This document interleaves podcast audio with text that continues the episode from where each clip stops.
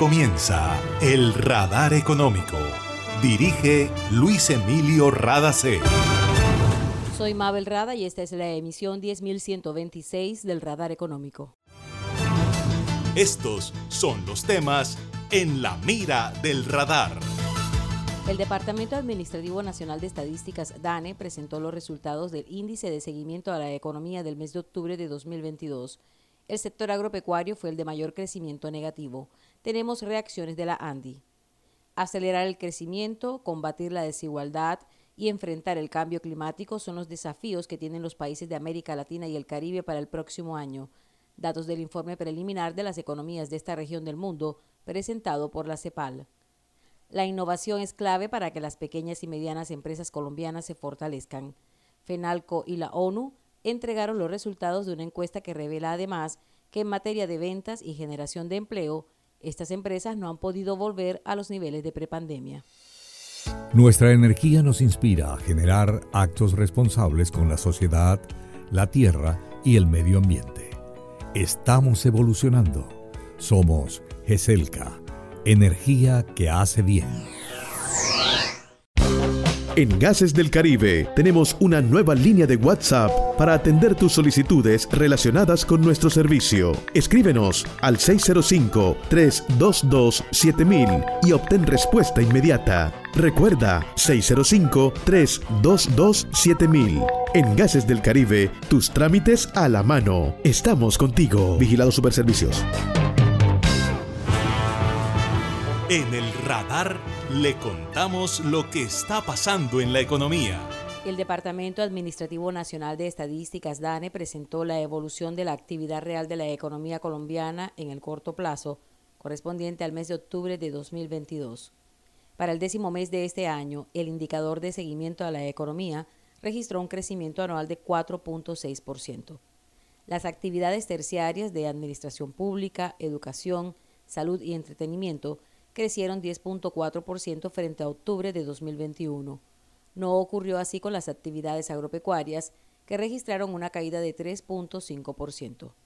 Piedad la directora del DANE, entrega detalles del índice de seguimiento a la economía por actividades. El sector agropecuario fue el que tuvo un crecimiento más negativo.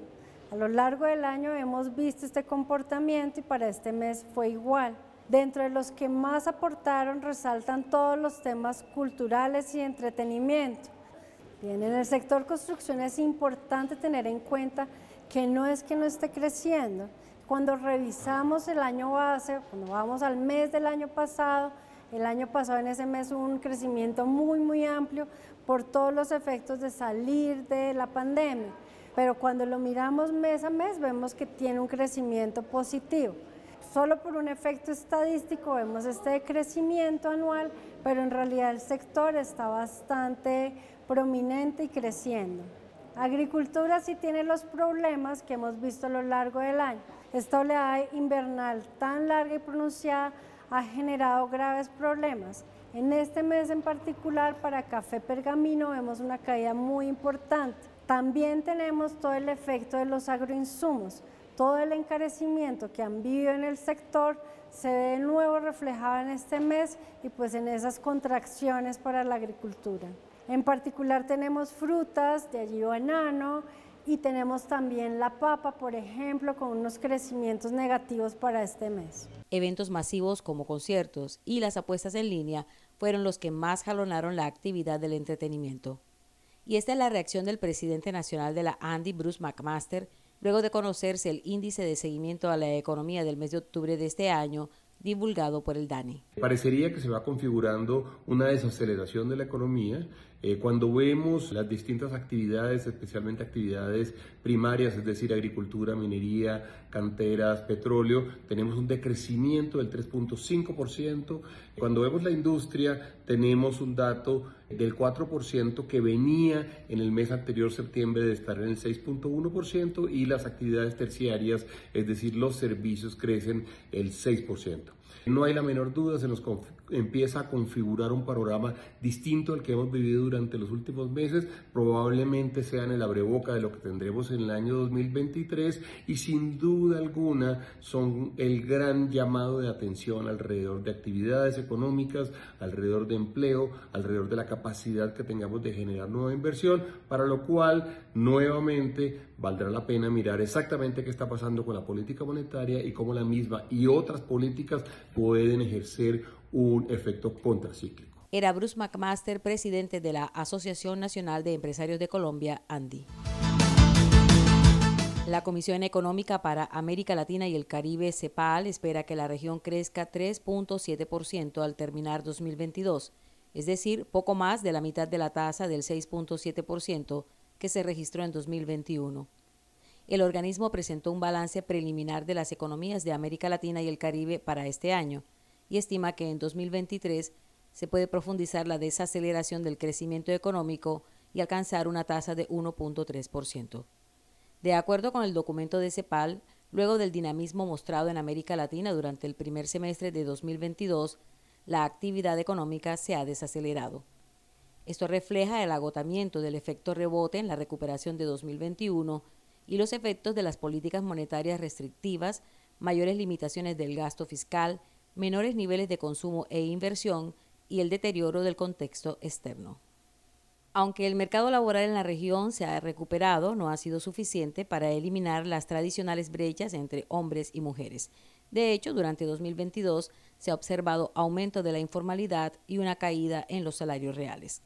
José Manuel Salazar Sirinac, secretario general de CEPAL, dice que la actual coyuntura impone grandes desafíos de manejo macroeconómico a los países de América Latina y el Caribe. En la coyuntura, lo fiscal hay que evitar ajustes prematuros, tratar de ampliar el espacio fiscal, como están haciendo algunos países. Colombia, Colombia logró pasar una reforma tributaria de 1.4, 1.5 del TERFIP, crea un espacio fiscal importante para programas sociales y otros, y eso se puede hacer a través de, bueno, reducción de evasión, de deducción, de revisión de gastos tributarios, eh, de reformas tributarias que aumenten la, la recaudación y la progresividad.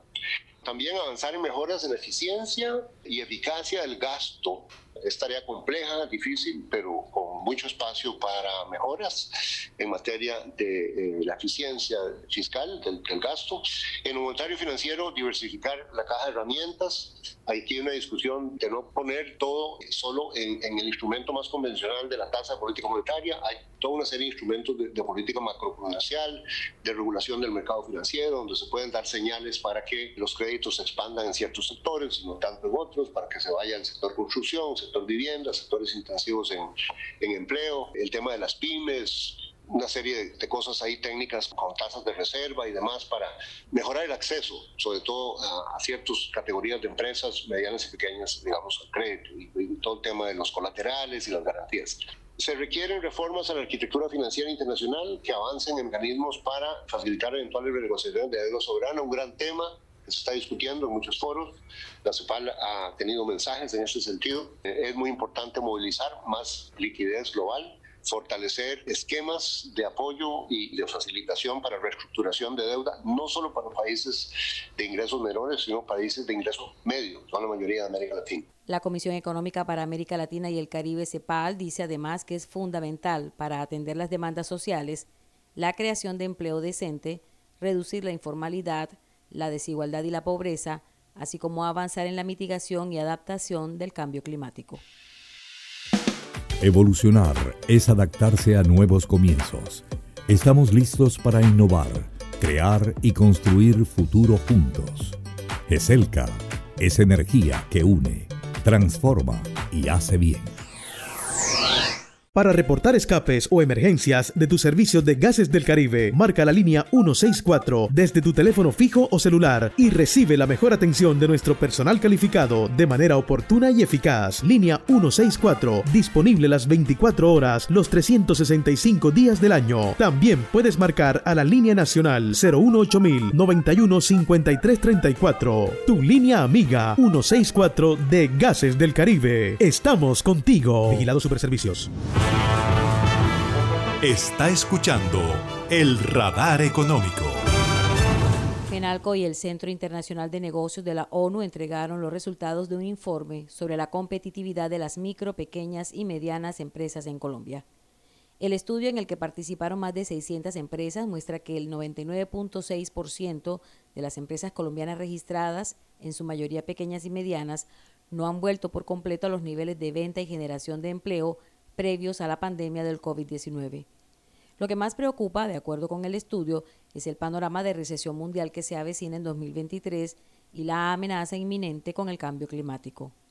Valentina Arroyo, gerente de la encuesta y perspectivas de competitividad de las pymes del Centro Internacional de Negocios de Naciones Unidas, dijo que la competitividad de las pequeñas empresas puede impulsar un crecimiento inclusivo y sostenible resaltó la importancia de la innovación. Las empresas en Colombia pueden mejorar la innovación. Solo el 27% de las empresas que hemos encuestado innovan mucho. Entonces, eso es un problema también porque hemos visto que las empresas más innovadoras tienden a prepararse mejor para las futuras crisis y también tienden a invertir más, por ejemplo, en relativizar y, y reducir su impacto negativo en el medio ambiente. Para eso también hemos visto que para que las empresas eh, puedan innovar necesitan trabajadores calificados. Así que asociar habilidades de los trabajadores con innovación y conocimientos eh, también de tecnología digital es fundamental para que esas empresas puedan eh, ser más competitivas y al mismo, al mismo tiempo resilientes. Jaime Cabal, presidente nacional de FENALCO, dijo que el estudio sobre competitividad se le ha entregado al Gobierno Nacional para que sea usado como referencia al momento de generar políticas públicas que fortalezcan al sector de las pymes. Colombia lanzó una alianza de aceleración de países interesados en frenar la pérdida de biodiversidad en la COP15, la cumbre de diversidad biológica que se realizó en Montreal, Canadá. El anuncio fue hecho por la ministra de Ambiente y Desarrollo Sostenible de Colombia, Susana Muhammad. Son países que tienen una ambición alta en protección de la biodiversidad y en cambio climático. O sea que lo que esperamos es que estos países con una ambición alta, que además si vieron que es muy bonito, están de todas las regiones del mundo, de todo tipo de tamaños de países, de situaciones económicas, puedan rápidamente formular, eso también va a ayudarles el acelerador, programas ambiciosos y encontremos rápidamente la plata y que esto lo podamos acelerar. No se ha acabado todavía la negociación y ya hemos creado un marco de implementación para ir a la acción y sobre todo que para hacerlo posible, pues Alemania eh, se unió poniendo 29 millones de dólares y Noruega 2 millones de dólares, por lo tanto ya podemos tener tres años de implementación asegurada y creo que es uno, sin, sin que fuera oficialmente parte de la agenda de la COP, hoy puede ser uno de los grandes logros de la COP.